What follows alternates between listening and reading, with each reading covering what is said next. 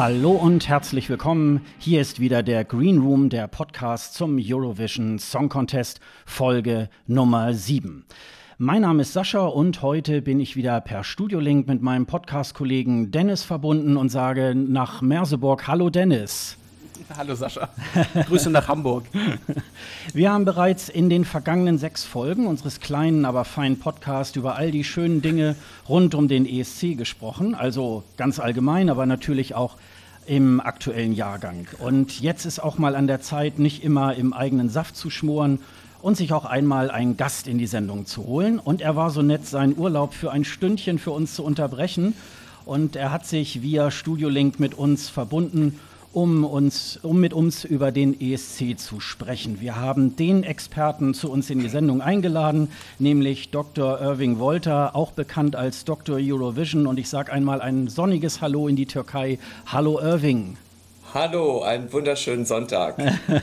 Vielen Dank, dass du da bist. Ja, ja und sehr gerne. Äh, bevor wir anfangen, begrüße ich auch natürlich alle Hörer, die unseren Podcast in ihren Podcatcher natürlich heute wieder gezogen haben, aber auch vor allen Dingen die Hörer, die uns heute äh, live hören. Live. Und ihr könnt eure Fragen im Chat stellen und versuchen, äh, wir versuchen dann möglichst viele Fragen zu beantworten.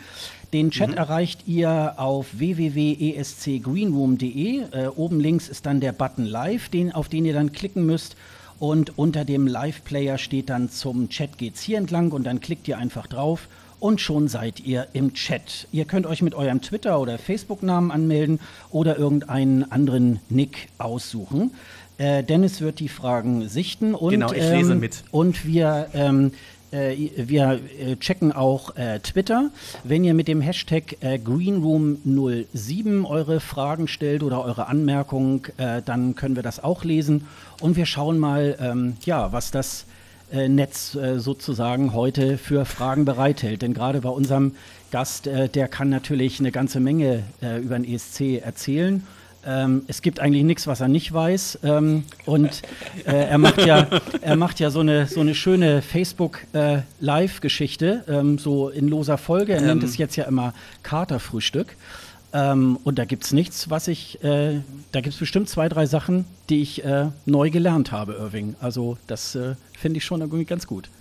Na, das ist doch auch ein wunderbares Motto. Das habe ich äh, äh, mir sozusagen zur Lebensdevise gemacht. Äh, das ganze Leben gibt es immer was Neues zu entdecken und immer was Neues zu lernen. Ich bin auch immer wieder äh, auf Entdeckungstour und wenn ich, wenn ich äh, Fachliteratur lese, auch zum Thema Musikforschung, dann bin ich auch immer wieder überrascht, was es da zum Teil für spannende Sachen zu entdecken gibt. Äh, und der Eurovision Song Contest ist einfach eine wunderbare Ausgangsposition dafür. Ja, Irving, ähm, du warst ja schon, ich glaube, 14 Tage ist es ja schon her, äh, bei Eurovision in Konzert und genau. äh, hast da ja auch schon Interviews auch geführt mit den, mit den Gästen. Ähm, wer ähm, hat dich denn da schon sehr überrascht, ähm, sowohl positiv auch, als auch negativ? Denn jetzt kann man ja zum ersten Mal auf der Bühne ja auch sehen, ähm, was die Künstler so zu bieten haben, ne? Ja, also ich muss sagen, das war eine ganz äh, spannende Veranstaltung. In diesem Jahr mit so vielen Künstlern wie noch nie zuvor. Äh, also es waren 35 äh, Acts von den 43 äh, vor Ort. Und äh, da muss man natürlich ein bisschen auswählen, äh, auf wen man sich da konzentriert. Also äh, gerade was interviewtechnisch äh, da so läuft. Aber diejenigen, die ich rausgepickt habe, die hatten schon eine ganze Menge spannender Sachen zu erzählen. Ob das jetzt Jozi Papay war aus Ungarn ähm, oder O Torwald aus äh, der Ukraine hier äh, Francesco Gabani, das war derjenige, bei dem ich mich als erstes sozusagen in die Schlange gestellt habe, weil ich mir gedacht habe, wenn ich mich da nicht sofort ranschmeiße, dann kriege ich da, äh, komme ich da nicht zum Zug. Und ähm, er war so, wie ich mir das vorgestellt habe, also sehr, sehr routiniert, er ist ja durch sein Sanremo-Sieg ja, denke ich, auch äh, äh, Interview erfahren genug und äh, was allerdings äh, natürlich immer ein Vorteil ist, wenn man dann die Landessprache kann und auf Italienisch ist er dann doch deutlich flüssiger als auf Englisch. Mhm. Ähm, auf der Bühne muss ich sagen, waren alle, äh, waren alle gut. Es waren natürlich äh, die meisten ohne irgendwelches Schnick und Schnack auf der Bühne, abgesehen von, äh, von Jozi Papay, der halt seine Tänzerin und die äh, Violinistin mitgebracht hat, da hat man natürlich dann noch ein anderes Auftrittsgefühl, aber die meisten standen halt alleine darum in mehr oder weniger gelungenen Outfits. Stimm, stimmlich muss ich sagen, war das in diesem Jahr deutlich besser als im letzten Jahr. Also letztes Jahr waren doch einige, äh, wo, wo man sich gedacht hat, oh Gott, wie wird das denn jetzt äh, werden in Stockholm? Also zum Beispiel äh, Jack and Joe aus, äh, äh, aus UK, die waren also ganz grauslich. Und in diesem Jahr waren eigentlich alle stimmlich ganz okay, wobei beispielsweise bei Alma aus Frankreich, äh, da kann man jetzt keine Wunder erwarten. Das ist ja eh so schade, dass ja Frankreich auch, ähm, ja auch diese Englischkarte jetzt wieder gezogen hat. Und das äh, ist ja auch so ein, ähm, so ein kruder Mischmasch, äh, sage ich jetzt mal, geworden. Das äh, ist da hat man im Grunde die ursprüngliche Version ja auch sehr verschlimmbessert, ne? Ich kann das auch gar nicht verstehen, weil äh, zum einen sagt die Statistik ganz klar, dass Titel, die in zwei Sprachen gesungen werden, äh, deutlich, aber wirklich deutlich schlechter oh. abschneiden als Titel, die entweder nur in Englisch oder nur in Landessprache gesungen werden. Und zum Zweiten braucht man bloß einen Blick in die Charts zu werfen und äh, dann sag mir mal, wie viele davon in zwei verschiedenen Sprachen gesungen sind.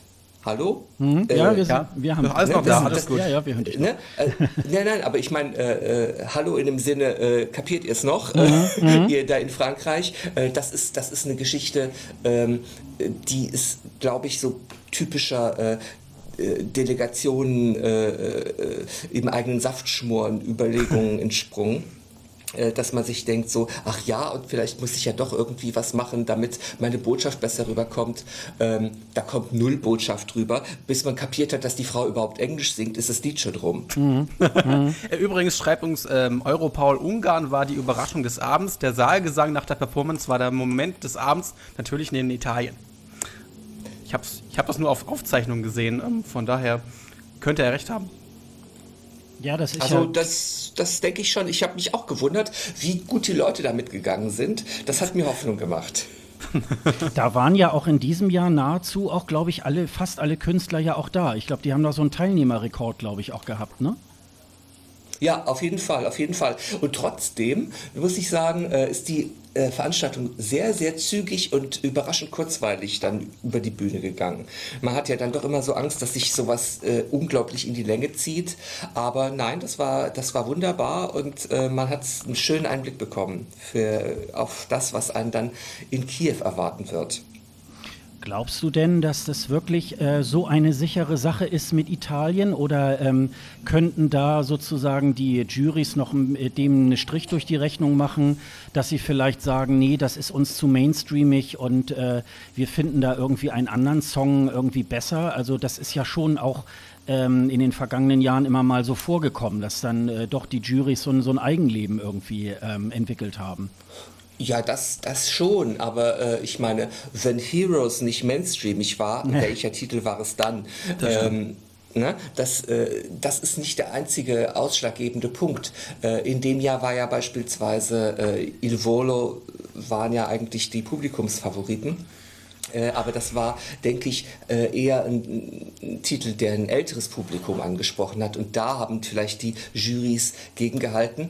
Aber der italienische Beitrag ist ein Titel, der, glaube ich, sämtliche Altersschichten anspricht, ähm, ist äh, toll gesungen in dieser spezifischen Reibeisenstimme, die man von Italienern ja sehr gerne mag. Mhm. Und äh, hat eben auch eine äh, sehr interessante Aussage. Also aus Jury-Sicht spricht da nichts gegen. Ähm, das Einzige kann sein, dass da wirklich wirklich auf der Bühne äh, ein, ein äh, dieser Epic Fail, von dem man ja immer äh, äh in den einschlägigen Fankreisen spricht, äh, dass der stattfinden wird in Sachen Kostüm oder ähm, da ein technisches Problem sein wird. Aber da ist die Wahrscheinlichkeit halt relativ gering, gehe ich mal von aus.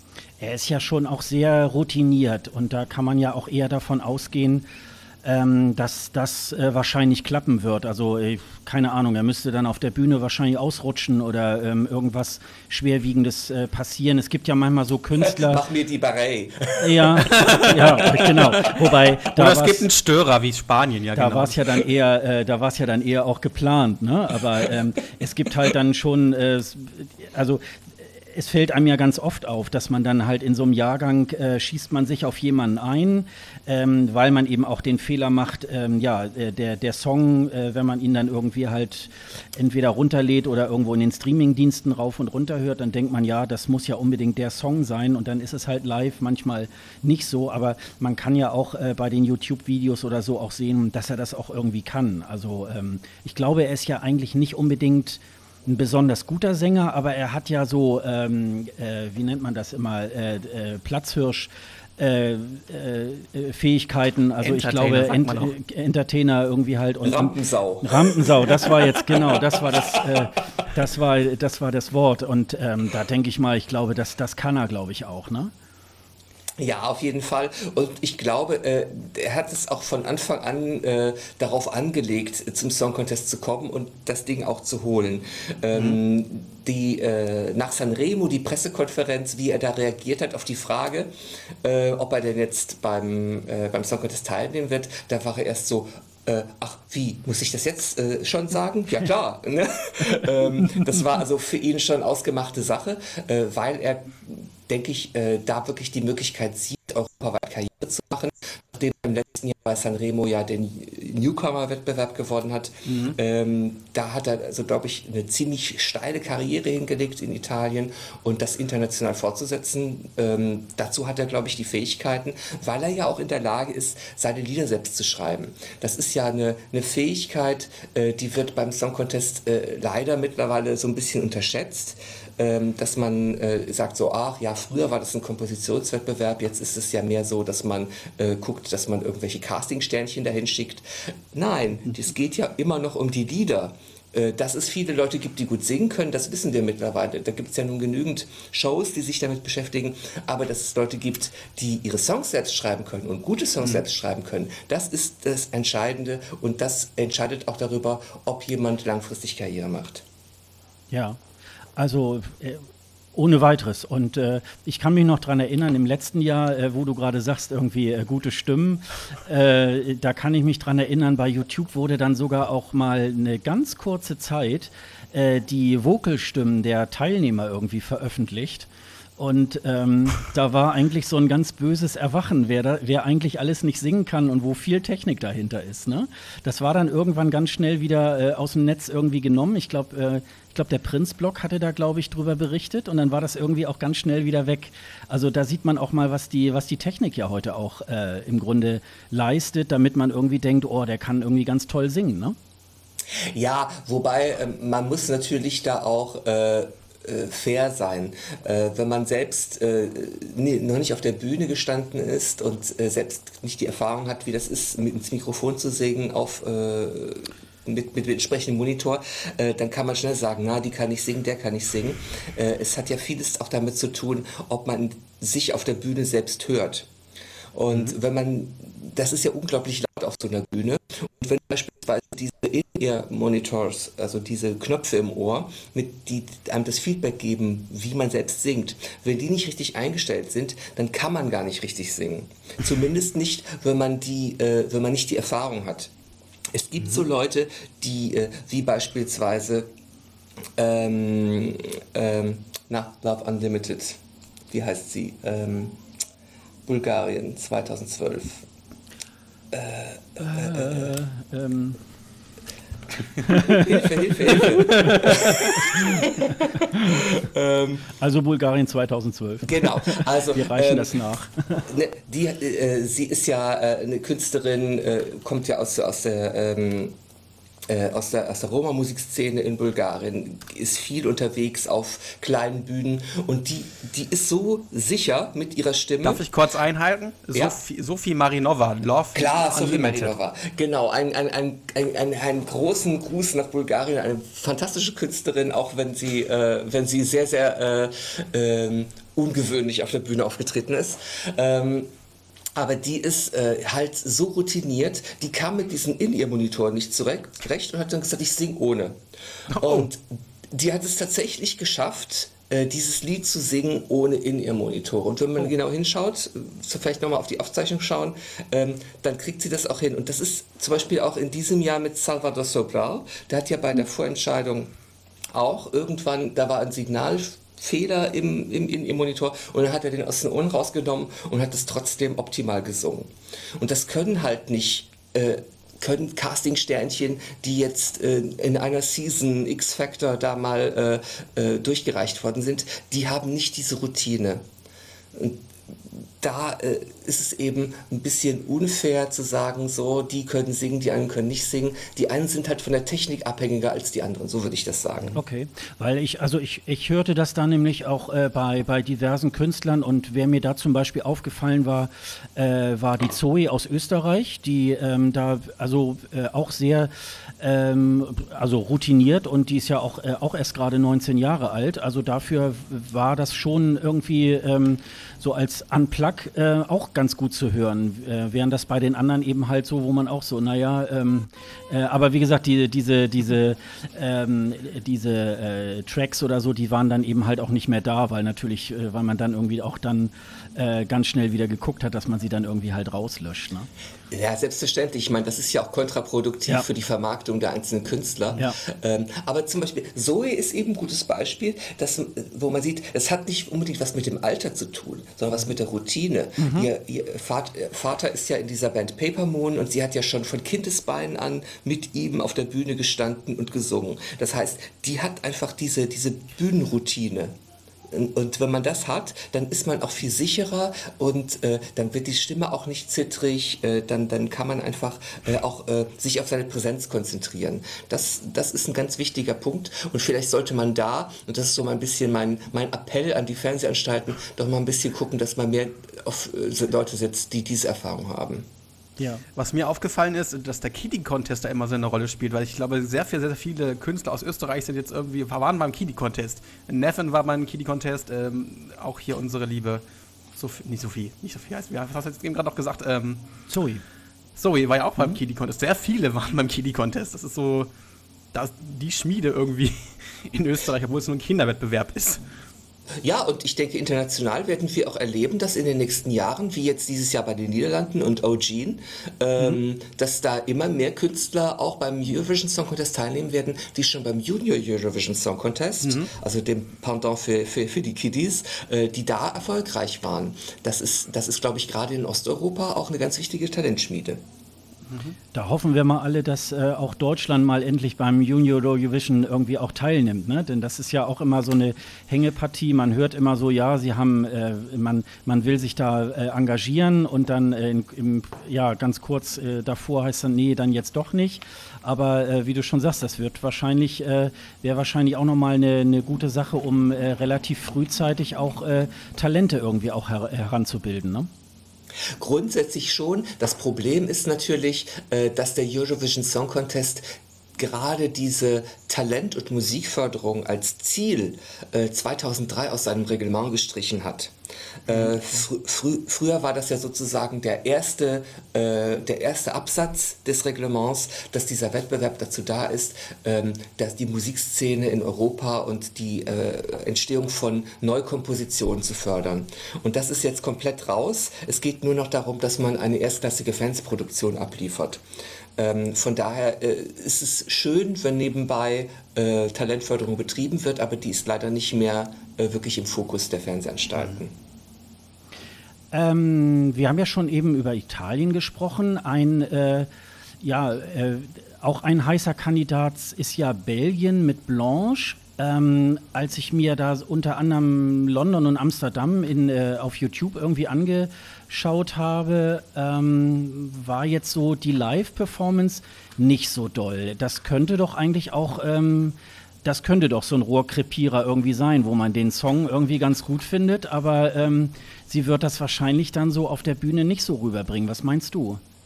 Das ist, es ist sehr schwer zu beurteilen, gerade bei Einzelkünstlern. Ähm, das betrifft ja auch unsere Levina, ähm, nicht nur was den Gesang angeht, sondern einfach was die optische Umsetzung angeht. Ähm, gerade der Titel von, von Blanche, äh, Blanche City Lights ist ja einer, wo äh, nicht so viel passiert. Der lebt ja von dieser Atmosphäre, die im Video sehr gut transportiert wird, aber das kann man auf der Bühne natürlich, äh, muss man das in einer anderen Weise darstellen. Und bei so einem Fan-Treffen äh, hat so eine ganz normale Theater-Guckkastenbühne, bietet da einfach gar nicht die Möglichkeiten, um irgendeine Atmosphäre zu transportieren. Das ist ähm, äh, und gerade dann auch so die, die Fan-Mitschnitte mit, mit, mit, äh, mit der, mit der iPhone-Kamera äh, sind dann natürlich äh, nicht geeignet, um, um, um da so eine Stimmung zu erzeugen. Ich würde mich also jetzt nicht darauf verlassen zu sagen, dass der Titel ist jetzt als Favorit schon gestorben. Äh, tatsächlich ist es stimmlich nicht so äh, überzeugend gewesen. Aber naja, äh, Autotune macht es möglich. Aber es ist ja ähm, schon, äh, spielt ja auch eine Rolle in der Halle, ähm, wie man dann eben auch mit dem Publikum so ein bisschen spielt oder ob das so eine Nummer ist, äh, was, die, was die Leute so ein bisschen packt. Und da glaube ich, ähm, ist das so als Live-Nummer, glaube ich, ähm, eigentlich nicht so eine, so eine gut gewählte Nummer. Ähm, das hängt wirklich davon ab, was man für eine Stimmung transportieren will. Mhm. Also man denke jetzt nur damals an äh, Anouk und Birds. Das ist ja jetzt auch keine, äh, kein Lied, äh, wo, wo die Künstlerin wirklich mit dem Publikum interagieren kann, weil sie ist dann ja eher so in einer eigenen hermetischen Welt. Und wenn sie das aber äh, glaubhaft rüberbringt, äh, das, davon lebt ja auch Paper von Zwala. Ähm, die die, die, die äh, singt ja sozusagen für sich selbst. Mhm. Die ist gar nicht in, in, in, Interaktion mit dem Publikum. Aber dass man, wenn man diese Kühle, diese Distanziertheit wirklich ähm, stringent in Szene setzt, dann kann das auch über den Bildschirm gut rüberkommen. Und darauf kommt es ja an, weil das Publikum im Saal ist im Vergleich zu denen, die vor dem Bildschirm sitzen, ja verschwindend gering. Und äh, wenn die Kamera das entsprechend gut einfängt, ist das das, was zählt. Ja, da wird ja auch ähm, technisch ja sehr stark ähm, auch aufgerüstet, dass man dann auch äh, ganz oft, ähm, ja, ich, ich, sag mal, es gibt ja auch so, so Songs, ähm, die ja jetzt erstmal so ganz platt irgendwie am Anfang sind und dann wird da eine Bühnenshow hingelegt und plötzlich ist das ähm, ein ganz atemberaubender, toller Song. Also das ist ja einfach, ähm, das spielt ja auch immer eine Rolle, ne? dass, das, äh, dass so das Gesamtpaket ja auch immer dann auch so stimmt. Ne? Klar, aber es muss halt auch ähm, in sich passen. Also wenn jetzt ein, das ein sehr ähm, äh, wie soll ich sagen, zurückhaltender, ruhiger Titel ist und die Künstlerin wird dann von einem brennenden Hubschrauber von der Saaldecke abgeseilt, abgeseilt äh, dann passt das nicht. Ne? Ähm, aber wenn das, äh, jetzt wie bei Loic Noté, da war das natürlich eine super tolle Inszenierung, ja. auch von der, von der Kameraführung und äh, von, der, von der Choreografie. Da kann man sich natürlich äh, dann auch noch einiges ähm, an Überraschungen vorstellen, was die einzelnen Beiträge angeht. Äh, zum Teil auch Enttäuschungen. Ich denke da jetzt nur letztes Jahr in Aserbaidschan. Äh, der Titel war ja doch äh, im mhm. engeren Favoritenkreis, als man das Video gesehen hat. Und dann auf der Bühne war das überhaupt nicht überzeugend umgesetzt. Das stimmt, das ist richtig. Ähm, auch ein äh, großer Favorit wäre ja Schweden. Mir ist so in, ja, in diesem Jahrgang so ein bisschen aufgefallen beim Melodienfestivalen. Es war, also ähm, Schweden wird jetzt langsam so ein bisschen das, was äh, äh, ja Irland eigentlich auch schon längst ist. In den 90ern waren sie eben halt dann auch äh, ziemlich erfolgreich und diesen Stiefel, den ziehen sie auch durch. Und so ein bisschen habe ich so das Gefühl, ist das bei Schweden jetzt so langsam, dass es so ganz langsam abkippt. Also ich sage mal so, wenn, äh, wenn wir hier in Deutschland so eine Kultur hätten wie dem Melodienfestival, dann könnten wir uns ja äh, glücklich stimmen. Aber vom, vom, äh, vom Musikangebot, muss ich mal sagen, ist es ja doch eigentlich sehr ähnlich. Und diese glatte Nummer von Robin Bengtsson, äh, ja, weiß ich nicht, das muss man dann schon mögen, ne? Äh, es ist ähm, bei Schweden natürlich äh, schwierig zu weil die schwedischen Kompositionen im Allgemeinen gerade die Charts dominieren. Es gibt ja kaum einen Künstler, der nicht auf schwedische Komponisten zurückgreift, jetzt nicht nur beim Song Contest, sondern auch auf internationalem Parkett. Mhm. Von daher haben die natürlich schon so ein bisschen das Gespür dafür, was die Leute hören wollen. Äh, dennoch ist die schwedische Vorentscheidung gerade dabei, so ein bisschen im eigenen Glanz zu erstarren. Mhm. Und äh, ähm, mir fehlt da persönlich die, die, die Vielfalt. die Vielfalt nicht, die Vielfalt der Genres auch ganz einfach. Es ist nicht einfach, äh, Vielfalt ist nicht, dass da plötzlich ein 70-jähriger Altstar steht und, ähm, äh, und daran erinnert, dass es noch andere Generationen gibt, außer den unter 20-Jährigen. Ähm, aber äh, so persönlich muss ich sagen, war die norwegische Vorentscheidung für mich das bessere Melodiefestival, weil die war ebenso technisch perfekt umgesetzt, aber die haben bei der Auswahl vorher einfach geguckt, dass da möglichst unterschiedliche Genres vertreten sind, ähm, von, von äh, von ethno angehauchten esoterischen Sachen über Country, äh, Elektro, äh, Glamrock, äh, das war einfach äh, viel unterhaltsamer für mich persönlich als das Melodiefestival, das sozusagen ähm, äh, Fifty Shades of Gold zeigt. ja, und äh, die, ähm, die, die ähm, äh, Favoriten, so wie Loreen und so weiter, die sind ja auch ziemlich abgestraft worden. Also kann ja auch irgendwie ein Zeichen dafür sein, dass man äh, vielleicht auch auf dieser Schiene nicht mehr äh, fahren möchte, ne? Naja, also äh, Loreen hat natürlich ähm, den es ist nicht, es ist kein Fehler gewesen. Es war halt ein Risiko, das sie eingegangen ist, dass sie auf einen Konzeptsong gesetzt hat, ähm, den man sich aber so im Radio oder äh, nicht unbedingt nochmal anhören möchte. Den muss man sich halt äh, im Zusammenhang immer mit der Performance vorstellen. Und äh, das ist, das ist einfach riskant, äh, denn seit Lena ist halt äh, das Bewusstsein dafür, dass gut gemachter Mainstream beim Song Contest erfolgreich sein kann, hat da so um sich gegriffen. Ähm, aber Mainstream bedeutet eben nicht unbedingt ähm, Sachen zu kopieren, die schon existieren ähm, oder ja, äh, allzu einfach gestrickte Musik zu machen, sondern äh, eine, eine Musik, die ein möglichst breites Publikum anspricht. Und äh, das erfordert halt auch Gehirnschmalz und Mühe, äh, da immer wieder neue, äh, erfolgreiche Ideen zu fabrizieren. Aber das macht man ja ganz oft, ne? Wer mit, mit einer Geige äh, erfolgreich äh, war, dann äh, hat man gleich fünf, sechs äh, Länder im nächsten Jahr, die das dann eben mit der, mit der Geige irgendwie auch machen wollen. Ne? Das, Oder ist, Duos das zum Beispiel, das hat man auch. Mit Duos, genau dasselbe. Duette. Ja, ja, das ist äh, das äh, äh, klar, alles sind immer nach der, nach der, nach der äh, besten Siegesformel. Vielleicht liegt es auch daran, dass dann irgendwelche ähm, Violinisten dann sagen, ach, wenn der es geschafft hat, dann probiere ich das nächstes Jahr auch mal. ähm, das, äh, das ist möglich. Wobei natürlich die, die, die Zahl der, der Melodieinstrumente, die man da auf der Bühne solo hinstellen kann, tatsächlich reduziert ist. Aber ähm, äh, der Song Contest ist halt einmal im Jahr die Gelegenheit, was Besonderes zu zeigen. Und dieses Besondere, darauf sind die Leute ja auch scharf. Ähm, von daher sind dann ja auch äh, die ganzen Oh Gott, Überschwemmung? nee, alles gut, alles gut. ähm, alles von, von, von, daher sind dann ja zum Beispiel eben die Bemühungen äh, von Ralf Siegel nach einer bestimmten Zeit ähm, äh, eben müßig geworden, immer wieder diese, diesen, diesen, diese Formel zu finden. Denn die Formel heißt einfach, ich muss was Neues, Überraschendes machen. Es ist doch eigentlich auch so, dass man, äh, wenn man, wenn man das äh, äh, ja beherzigt, am besten eigentlich einen Song zu schicken, der eigentlich ursprünglich gar nicht für ein ESC irgendwie ähm, gedacht war. Also so äh, würde ich es eigentlich machen, weil ich glaube, sonst ist es immer ähm, zu vorgeplant und äh, also ähm, da ist es, glaube ich, dann immer besser, wenn man irgendwie was schickt, was man also jetzt mal im guten Sinne gesprochen irgendwie eh schon in der Schublade irgendwie hat und dann irgendwie sagt, Mensch, das könnte irgendwie was werden, ne?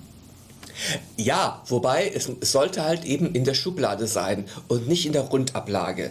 Mhm. Ähm, also dem anderen Wort für, für Mülltonne.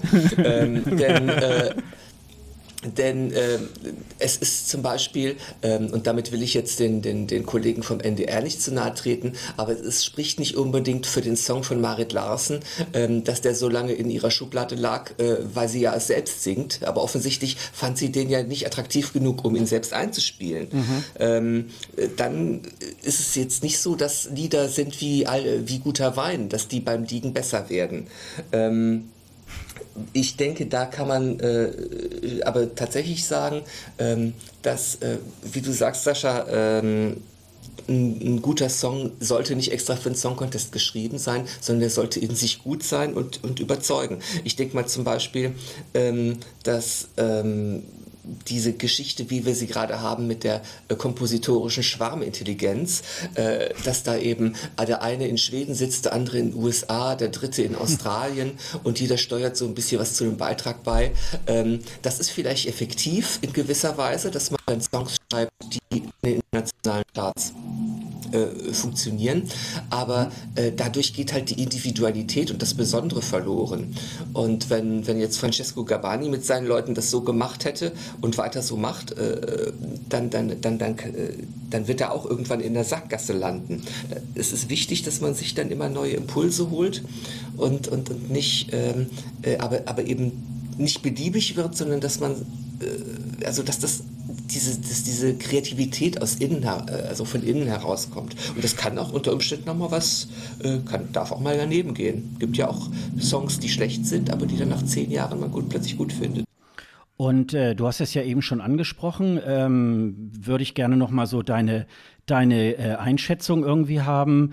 Äh, Levina, äh, so wie ich das jetzt so lese und höre, sagen alle eine tolle Künstlerin, aber äh, der Song ist eher mäßig. Meinst du, dass sie das äh, rausreißen kann? Also ich würde jetzt mal sagen, also ein Sieg ist ja doch irgendwie sehr weit entfernt, aber dass wir uns doch mal ein bisschen entfernen und vielleicht dann mal auf die linke Seite der Tabelle irgendwie kommen. Äh, wie würdest du das einschätzen? Also, ähm, also, dass, dass Levine eine tolle Künstlerin ist, das unterschreibe ich sofort. Ähm, die ganze Vorentscheidung äh, war eigentlich relativ, äh, ja, stand unter ihrem äh, ganz im Zeichen von Levina. Man hat fast das Gefühl gehabt, äh, die, das war alles auf sie zugeschnitten, ähm, äh, weil sie einfach die, diese, diese tolle Stimme hat, weil sie, obwohl sie nicht so viel Erfahrung hat, trotzdem eine tolle Kamerapräsenz. Und ähm, ich hätte mir gewünscht, dass man ihr dann irgendwie fünf verschiedene Titel zur Wahl stellt von unterschiedlichen Genres, um zu gucken, welches Genre da so am besten zu ihr passt und nicht ähm, zwei Titel, äh, die beide relativ, äh, also eigentlich in eine Schublade gehören. Ähm, es wurde ja im Vorfeld gesagt, da sollte ein bisschen mit verschiedenen Arrangements gearbeitet werden. Äh, davon habe ich nicht wirklich was gemerkt. Mhm. Ähm, der Song ist äh, das haben wir ja schon recht oft gehört, ist, ist okay, ist ein schöner Radiosong. Ähm, wir hatten viele schöne Radiosongs in den letzten Jahren, hm. die alle relativ äh, erfolglos waren. Ähm, das große Handicap, das äh, Perfect Life hat, ist, dass der unglaublich lange braucht, bis er zu Potte kommt mhm. und kommt dann nicht zu Potte. Ähm, das wird man, glaube ich, spätestens beim Schnelldurchlauf merken ähm, dass beim ersten Schnelldurchlauf, wo man die Songs noch ein bisschen länger hören kann, da geht es vielleicht noch. Aber ähm, dieser Refrain nimmt kein Ende. Hm. Das, Stimmt, ja. ähm, äh, also das ist eben auch ganz problematisch, dass man relativ lange braucht, sich überhaupt nochmal in Erinnerung zu rufen, wie ging das Lied überhaupt. Mhm. Das, kann, das könnte wirklich ein Handicap sein.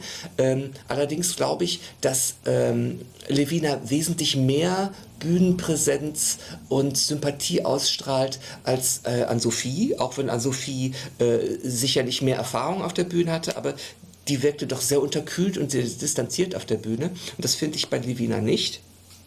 Und äh, sie wirkt aber dann auch nicht so kindlich unbeholfen wie äh, Jamie Lee ähm, die, äh, die auf der Bühne doch äh, zwischen dem, in dem Zauberwald in ihrem äh, Manga-Kostüm so ein bisschen verloren wirkte.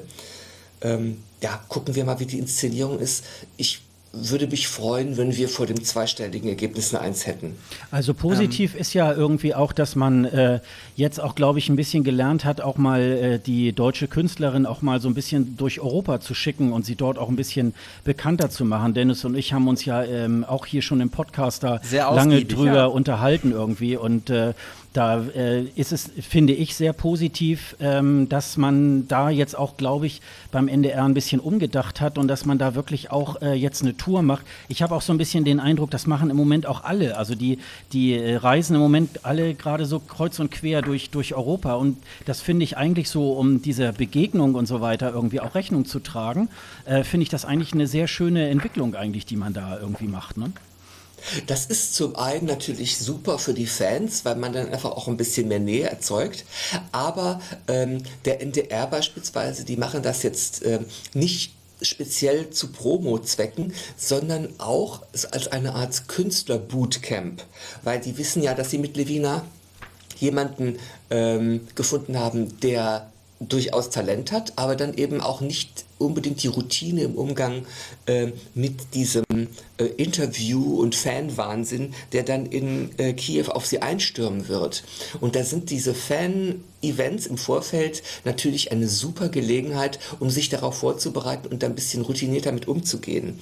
Äh, da war jemand wie Ann-Sophie natürlich völlig überfordert, die ist ja ins kalte Wasser geschmissen worden und da kam es zu solchen Situationen, dass äh, beim Fotomoment äh, irgendwann sie dann anfing genervt zu werden und fing an Grimassen zu schneiden, äh, was dazu allerdings geführt hat, dass die Leute natürlich dann äh, gesagt haben, wir möchten noch ein Foto mit dir mit Grimasse haben. Mhm. Ähm, es war also durchaus kontraproduktiv. Ähm, und äh, das, das kann man den Leuten, also ich, das ist natürlich nicht gut, die so ins kalte Wasser zu werfen, weil die dann bis Samstagabend, wenn es dann eben um die Wurst geht, sind die auch völlig ausgelaugt. Und da ist, glaube ich, wirklich diese ganzen Fan- Geschichten und die Auftritte in kleineren Fernsehanstalten sind da durchaus ein gutes Training. Ähm, Dennis, hast du aus dem Chat schon irgendwelche Fragen? Es gibt hier, ähm, es wird hier noch ein bisschen diskutiert über Titanium. Teilweise, es, ähm, es, gibt, es gab eine Frage und zwar, ähm, siehst du einen Unterschied zwischen den Favoriten der Fanbubble und dem normalen Publikum? Bisher reden wir ja nur in der Fanbubble. Kann man jetzt einschätzen, wie das Normalpublikum auf die Lieder reagiert? Das, Na, wird, von, ja das wird von Martin gefragt, Entschuldigung. Ja. Ah ja, ja. Ähm, ja, das ist eine schöne Frage, Martin. Ähm, es wird ja immer ähm, äh, philosophiert zwischen, also dass es dann ja bestimmte Fanfavoriten gibt, die dann hinterher ganz überraschend abstürzen, wobei äh, die Abstürze finde ich nicht immer so überraschend, wie das immer so dargestellt wird. Ähm, und da gibt es dann Versuche mit, mit Videos, äh, dass man äh, mit diesen Reaktionsvideos, äh, dass man irgendwelchen Nicht-Fans die Beiträge vorspielt und guckt, wie die darauf reagieren. Ähm, das ist auch nur bedingt tauglich, denke ich. Das hängt sehr davon ab, wen man denn dann tatsächlich vor die Kamera setzt. Ähm, ich glaube, dass man natürlich schon die Distanz zu den Beiträgen verliert, wenn man die in seine Playlist packt und Tag und Nacht nichts anderes mehr hört.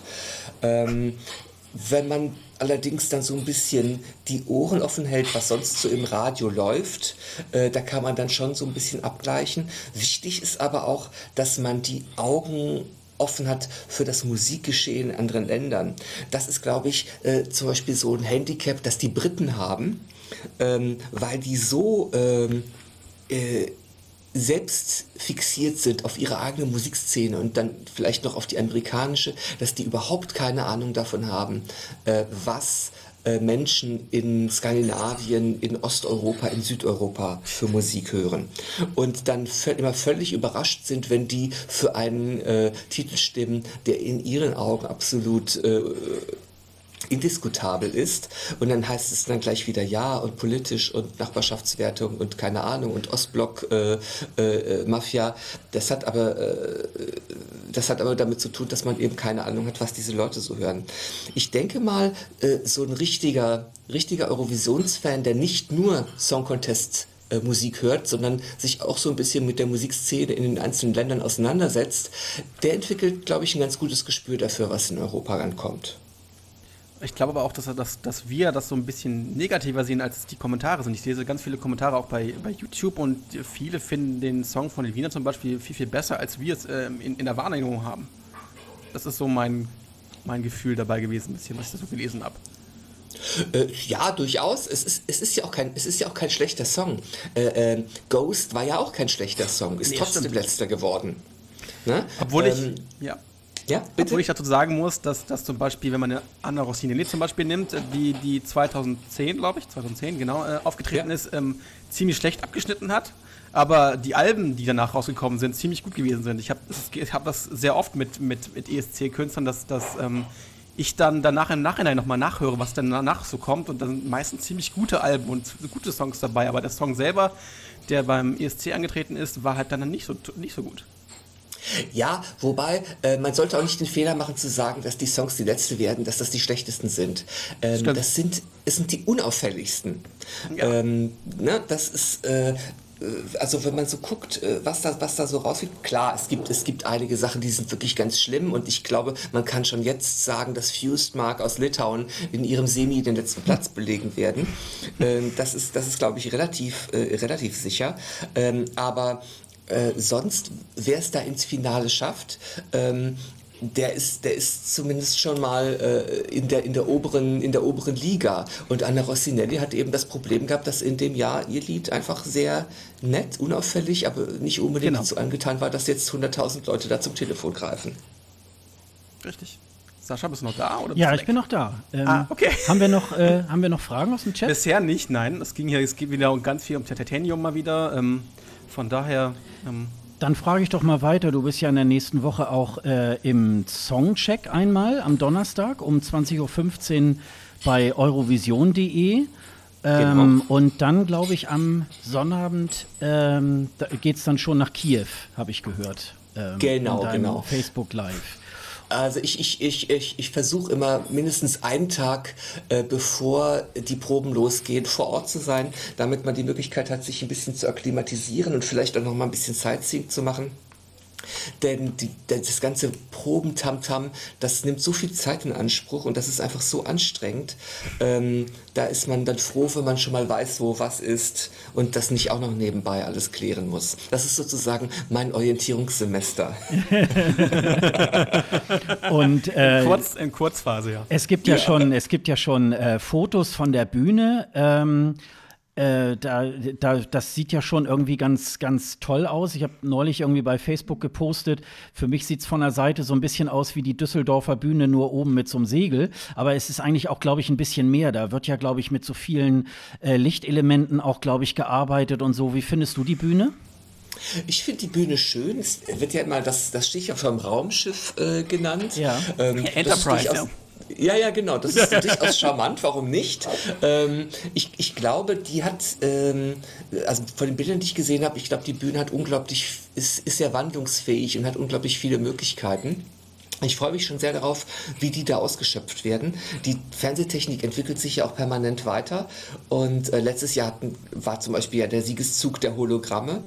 Mhm. Äh, das wird sicherlich in diesem Jahr äh, auch nochmal äh, bei, bei dem einen oder anderen Beitrag äh, ankommen oder äh, eingesetzt werden. Und dann gucken wir mal, was es da sonst noch an, an neuen Entwicklungen gibt. Aber ich finde die Bühne eigentlich jetzt seit, seit ein paar Jahren wieder sehr, sehr gut. Mir hat irgendwie diese Stockholmer äh, Bühne mit, ja, dieses Eckige und es war ja eigentlich immer fast das gleiche Bühnenbild. Es wurde dann mal andersfarbig irgendwie halt äh, angestrahlt.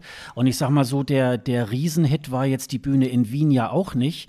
Und äh, da finde ich, ist das jetzt mal wieder ein Schritt nach vorne eigentlich. Ne? Also dafür, dass man äh, gemutmaßt hat, die werden nicht rechtzeitig fertig, die liegen irgendwie zwei Tage zurück und, und äh, was weiß der Geier.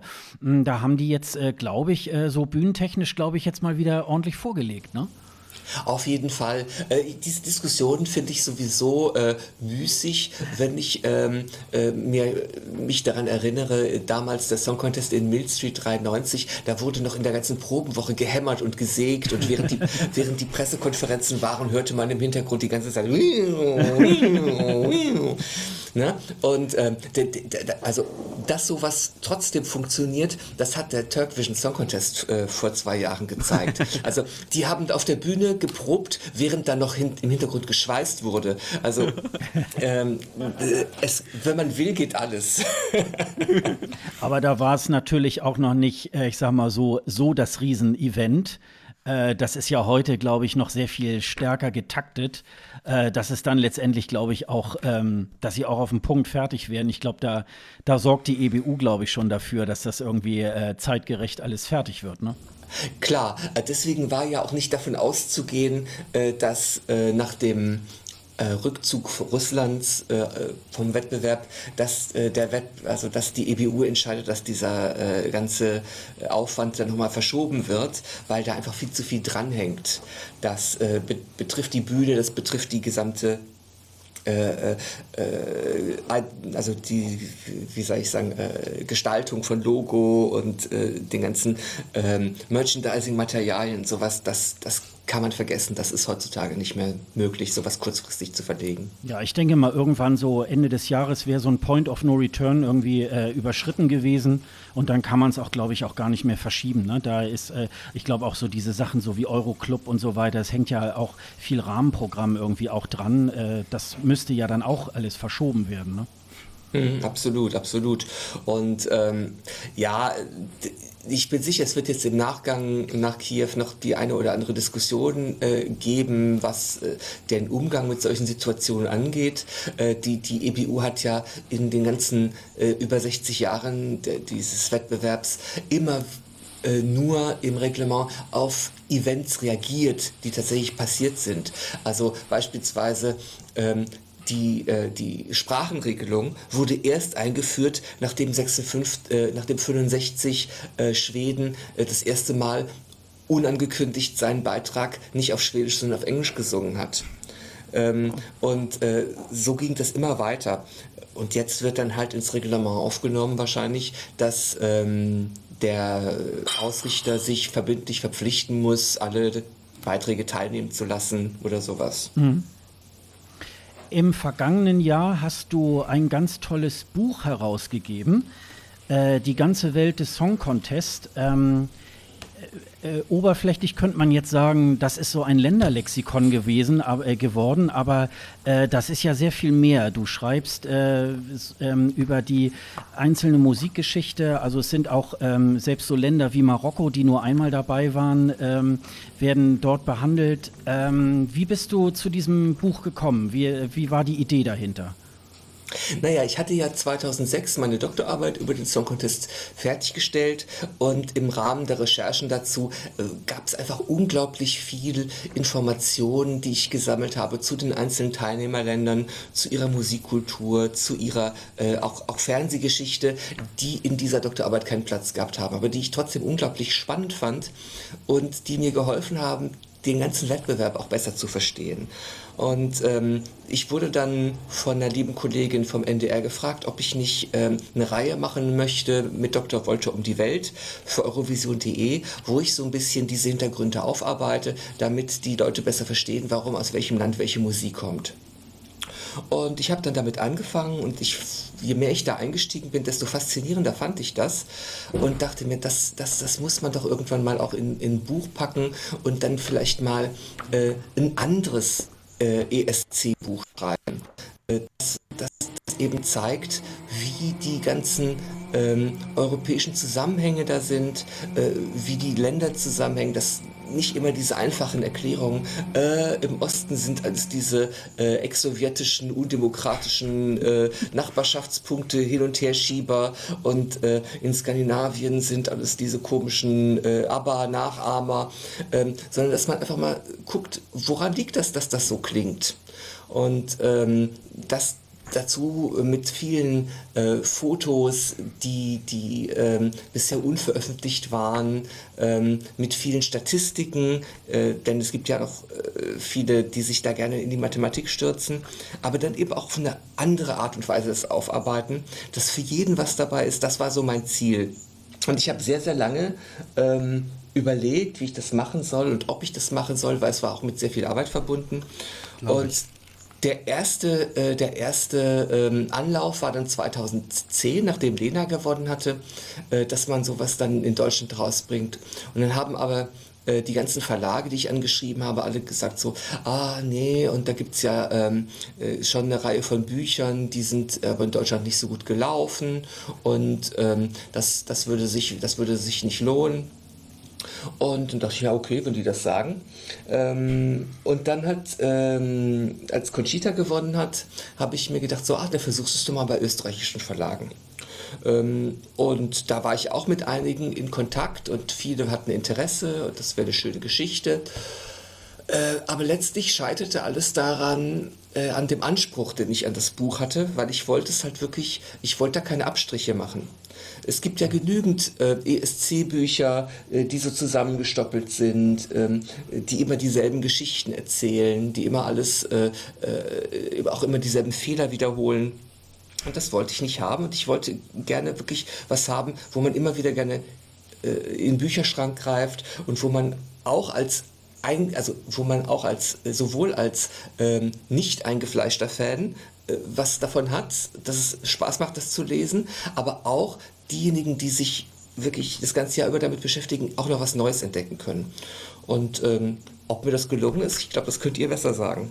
Also ich finde zumindest auch, dass äh, es ist auch jetzt nicht so ein Buch, das äh, du hast es ja letztes Jahr rausgegeben.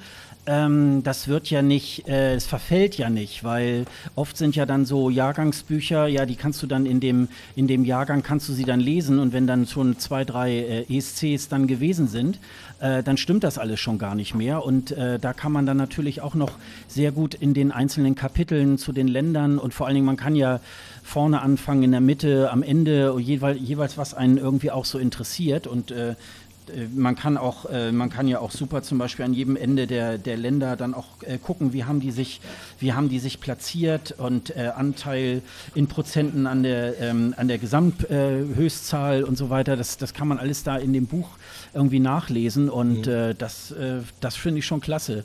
Ähm ja, das war, eine, das war sehr tricky, die Geschichte. Das ist eine, ähm, das mit diesen Prozenten, das ist eine Geschichte, die beschäftigt mich seit, seit äh, also seit ich ESC-Fan bin, weil ja immer die Frage war, ähm, welches war der erfolgreichste ESC-Beitrag? Und da die Punktesysteme nicht unmittelbar vergleichbar sind, äh, waren diese ganzen Rechnereien mit den Punkten direkt äh, müßig. Das funktionierte einfach nicht, ähm, weil dann hätte dann, wenn man umgerechnet hätte, dann irgendwie ähm, äh, Giulio Cinquetti hätte dann, was weiß ich, 500 Punkte gehabt oder keine Ahnung. Ähm, das, äh, das, das war alles nicht, nicht machbar. Aber wenn man das dann ähm, hochrechnet auf die Punkte, die ein Beitrag maximal bekommen kann in einem Jahr und schaut, wie viel Prozent von den Punkten hat er denn gekriegt, dann hat man dann wieder so eine Vergleichsgrundlage und das habe ich ähm, dann auch in mühevoller Kleinarbeit alles ausgerechnet und ich. ich. denke, das ist jetzt sehr übersichtlich geworden. Ja, das glaube ich. Das ist Stimmt. aber auch, glaube ich, eine, ich glaube schon allein äh, das Ausrechnen der Punkte, äh, das war wahrscheinlich äh, sehr langwierig, ne? Ja, auch ähm, da sind ja Statistiken beispielsweise auch zu, ähm, wie viele Männer waren auf der Bühne, wie viele Frauen, wie ja. viele Duos, ja. ähm, äh, wer, welches Land hat die meisten Backing, äh, Backing Singers. Ähm, da musste ich mir natürlich auch alle Song Contests anschauen und gucken, wer, wer steht denn da jetzt auf der Bühne. Ähm, und äh, da ist, das sind auch ganz spannende Geschichten, äh, die einem gar nicht so auffallen. Äh, beispielsweise Vicky Deandros, ähm, wenn die da Apretoire singt, dann denkt man auch, die steht da alleine auf der Bühne. Aber ähm, es gibt da eine ganz kurze Sequenz, wo man sieht, wie da, da äh, die, die Chorsänger an der Seite auf die Bühne kommen. Und äh, da muss man wirklich so in Zeitlupe gucken und dann durchzählen, wie viele sind es denn jetzt? Ne? ähm, und das ist halt alles mit eingeflossen.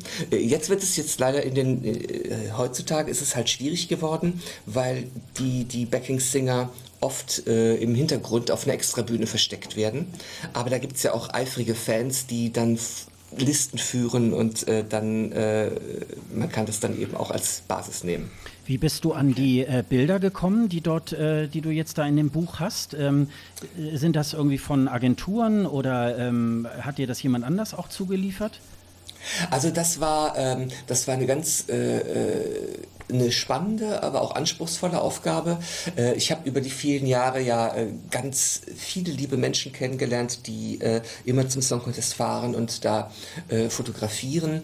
Ähm, da ist der, Siegfried Doppler, der da sehr schöne Fotos gemacht hat. Da ist der Martin Backhaus, der unheimlich tolle Sachen zugeliefert hat. Ähm, Markus Blum, der schon seit den 90ern als Fotograf beim Song Contest dabei ist. Und die hatten einfach äh, da wusste ich, dass die schöne Fotos machen, die zum Teil in den Fanmagazinen erscheinen, aber ein Großteil davon ist einfach äh, in ihren Privatarchiven und der Öffentlichkeit noch nicht zugänglich gemacht. Und da habe ich mir gedacht, das ist doch wunderbar, äh, die kann ich fragen und da werde ich auch gucken, dass deren Fotos richtig schön ähm, in, in, Szene gesetzt werden, in Hochglanz, auf gutem Papier, damit, äh, damit man auch was fürs Auge hat. Ähm, dazu kam dann eben auch der Kontakt zum NDR-Fotografen Rolf Klatt, ähm, der äh, äh, bereit war, dann eben für eine, für eine moderate Summe dann seine, äh, seine Fotos zur Verfügung zu stellen. Und was dann gefehlt hat, ähm, also klar, ein Song Contest Buch ohne Foto von ABBA, ohne Foto von Cliff Richard, äh, das, äh, das ist nicht vorstellbar. Da habe ich dann auf Agenturen zurückgegriffen und ähm, da war ich dann aber auch überrascht, wie schlecht die Fotos der Agenturen im Vergleich zu den Fotos von den äh, Fans waren, die okay. mir dann ihre Sachen zugeliefert haben. Und wenn die Fans, glaube ich, in den 50er und 60er Jahren schon fotografiert hätten, wäre das Buch noch toller geworden. ja, aber das äh, wäre ja sicherlich auch ähm, nochmal ein Buch, was, äh, was man dann auch international vielleicht nochmal in Englisch dann nochmal auflegen könnte. Äh, Gibt es da irgendwie schon irgendwie Gespräche? Äh, ich würde das sehr gerne machen, aber das hat auch was mit den Fotorechten zu tun. Mhm. Ich habe die Fotos äh, jetzt zu einem für mich erschwinglichen Preis äh, bekommen können von den Agenturen für die Auflage, die ich jetzt gemacht habe, also für eine, für eine Auflage von 1000 Stück. Äh, da war das noch erschwinglich, aber wenn man das international macht, ähm, also um mal die Größenordnung zu sagen, so ein Foto von Cliff Richard kostet für diese Auflage 1000 Stück äh, in Deutschland, nur Verbreitung in Deutschland, äh, 120 Euro. Mhm. Okay, ne? das ist eine Menge. Ja. Ne? Und wenn man jetzt guckt, da sind jetzt in dem Buch sind ähm, insgesamt äh, über 300 Fotos. Ähm, davon sind natürlich nicht alle Agenturfotos. Agenturfotos sind, glaube ich, 50, äh, aber schon da nimmt es eine Größenordnung an, die ich als Privatmann nicht mehr stemmen kann. Äh, da müsste tatsächlich dann äh, ein großer Verlag mit einsteigen. Also wenn ihr einen kennt, bitte. ich, bin, ich bin da nicht abgeneigt, aber äh, ich habe dieses Buch jetzt im, im Eigenverlag rausgebracht, weil es eben ähm, äh, sonst in der Qualität und äh, in der äh, Aufmachung nicht möglich gewesen wäre. Schon allein Hardcover, da war kein Verlag zu, zu bereit. Und ich finde das schon man muss was in der Hand haben, gerade bei so einem Buch, wo man immer wieder äh, in den Schrank greift. Ähm, aber wie gesagt, ich bin, bin da für alle Vorschläge offen äh, und bleib auch dran, dass das vielleicht doch mal in englischer Version rauskommt. Würde uns ja. freuen, glaube ich. Ja, super. Und äh, ähm, ja, wo, wo, wo, kann man, äh, wo kann man das äh, Buch bekommen? Ähm, welche Kanäle gibt es da? Also, äh, das Buch äh, gibt es am besten und am günstigsten zu beziehen direkt bei mir. Äh, man kann sich da schon mal ein kostenloses Probekapitel herunterladen unter www.60-jahre-esc.de. Da kann man da schon mal reinschnuppern. Das ist das Kapitel Finnland. Und ähm, äh, da ist dann auch äh, auf der Seite sind dann die ganzen Bestellinformationen, die kommen dann direkt bei mir an. Das Buch ist dann bei mir äh, für 29,99 zu erhalten. Mhm. Wer es lieber bei Amazon bestellt, da ist es äh, 10 Euro teurer, weil Amazon natürlich auch äh, daran verdienen möchte. Äh, da kann man es aber auch ganz regulär beziehen. Und du äh, signierst das, glaube ich, auch, ne? Ja, wenn man es direkt bei mir bestellt, dann kann man das auch mit, mit persönlicher Widmung haben. Ähm, das ist ja beim Versand über Amazon ein bisschen schwierig. Ähm, aber wenn, wenn ihr das gerne möchtet, auch als, als Geschenk verschenken möchtet, da äh, schreibe ich euch gerne dann auch was rein. Das müssen wir bei mir irgendwann mal nachholen. Ja, selbstverständlich. also spätestens, wenn wir uns dann in Italien sehen. Genau. Ja, genau. dann, dann bringst du das Buch mit und dann äh, macht Ich, ich, ich nehme es zum Flugzeug, genau. Genau. Nee, das, also wie gesagt, das ist ein äh, ganz tolles Buch. Also äh, das ist immer gerade eigentlich auch ein, auch ein schönes Buch in dieser äh, sauren Gurkenzeit. Also wenn das so zwischen äh, Juni und sagen wir mal August, September äh, wenn da in ESC-Land nicht viel passiert. Da kann man sich dann äh, schön rein vertiefen in das Buch ähm, und äh, über die Länder äh, wieder mehr erfahren äh, und äh, also wie gesagt ganz tolles Buch äh, hat mir auch gefallen. Und man kommt ja auch äh, in den Genuss bei dir bei Facebook in eine ganz illustre ähm, Gruppe irgendwie zu bekommen wenn du wenn man das Buch gekauft hat ne ja, also weil äh, natürlich die Zielgruppe für so ein Buch äh, ist, ist, ist, ist eine spezielle. Also ich habe mich immer für diese nationalkulturellen Elemente des Song Contests begeistern können und äh, es gibt natürlich Leute, die stehen eher auf äh, diese trashigen Aspekte und die das Ganze gerne so als, ähm, als Witzveranstaltung sehen. Dazu gehöre ich nicht und ähm, deswegen habe ich mir gedacht, ich möchte gerne äh, dann auch eine extra Gruppe haben mit Leuten, die das so ähnlich sehen wie ich und da kann ich bei den Lesern des Buches davon ausgehen,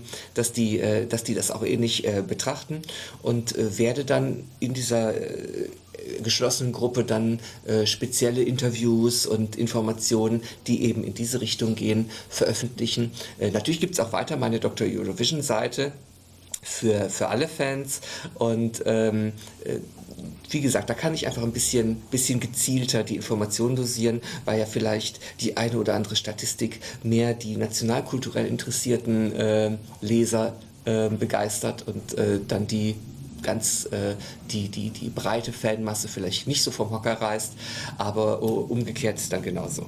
Und wie gesagt, man kann deine, dein Katerfrühstück auch immer wieder empfehlen, dass du auch bei Facebook ja machst. Es ist so eine Facebook Live-Geschichte, äh, wo äh, man dir Fragen stellen kann im Chat ähm, und äh, die du dann auch beantwortest und auch wieder auch ganz viel darüber auch erzählst. Also das kann ich eigentlich auch nur. Und du machst ja wahrscheinlich auch dann vor Ort beim ESC ja auch, äh, glaube ich, wieder äh, so live schalten, ne?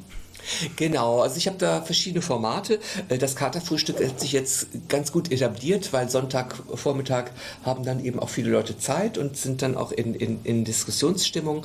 Ich habe teilweise auch mal so einen äh, speziellen Frauentag gemacht, wo dann auch mal die weiblichen ESC-Fans verstärkt zu Wort kommen sollen, denn die sind ja in der, in der Fan-Community äh, zwar durchaus äh, präsent, aber kommen nicht so viel zu Wort. Und da kamen auch ganz andere spannende Aspekte ähm, des, des, äh, des, der Fankultur zum Vorschein.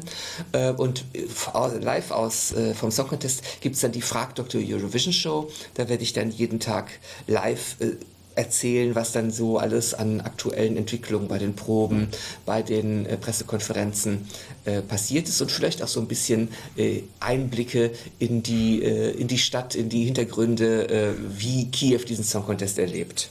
Sehr gut. Äh, Dennis, sind da noch Fragen aus dem Chat? Nicht, nicht wirklich. Okay. Um, dann würde ich. das Buch gelobt übrigens, es wird das Buch sehr, sehr gelobt im Chat. Siehst du. Also. Dankeschön, Dankeschön.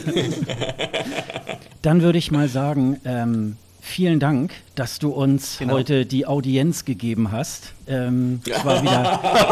Das, er ist nicht der Papst. Das ist, ja, doch. Also vielen Dank. Also, das war wirklich wieder ganz toll. Nein, es war mir eine große Freude. Ja, also Dank, wir genau. müssen das unbedingt nochmal äh, noch erweitern und äh, vielleicht kommst du ja nochmal bei uns in, die, äh, in den Podcast.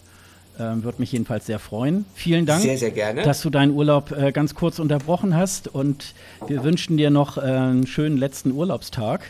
Vielen Dank. Und interessante Interviews und äh, ja, das war jedenfalls sehr schön. Das fand ich auch und äh, wir bleiben auf jeden Fall in, in Kontakt. Genau. Äh, bei, Im Green Room, bei Dr. Eurovision äh, oder in Kiew. Ich werde mich auf jeden Fall äh, auch freuen, wenn wir äh, mit dem einen oder anderen dann in Kiew zusammen mal ein Käffchen trinken. Genau, das werden wir tun. Irving, vielen Dank und dann auf also, Wiedersehen. Also, bis dann. Bis Tschüss. dann. Tschüss. Bis dann. So. So, jetzt sind wir nur noch alleine. Jetzt sind wir nur noch alleine. Aber wir haben noch einen kleinen Hinweis. Wir werden nächste Woche, nee, übernächste Woche muss man sagen, nächste Woche wäre ja schon morgen, äh, übernächste Woche eine sechsstündige Ra Radio-Live-Sendung machen. Und zwar werden wir dort alle ESC-Songs vorstellen. Und zwar zu dritt mit Peter, mir und Sascha und äh, auf Radio Tonkuhle, das heißt auf www.tonkuhle.de könnt ihr dann äh, uns sechs Stunden, sechs Stunden lang äh, zuhören und wir kommentieren ähm, alle Songs des Eurovision Song Contests. Gemeinsam gerne mit euch, mit euren Kommentaren.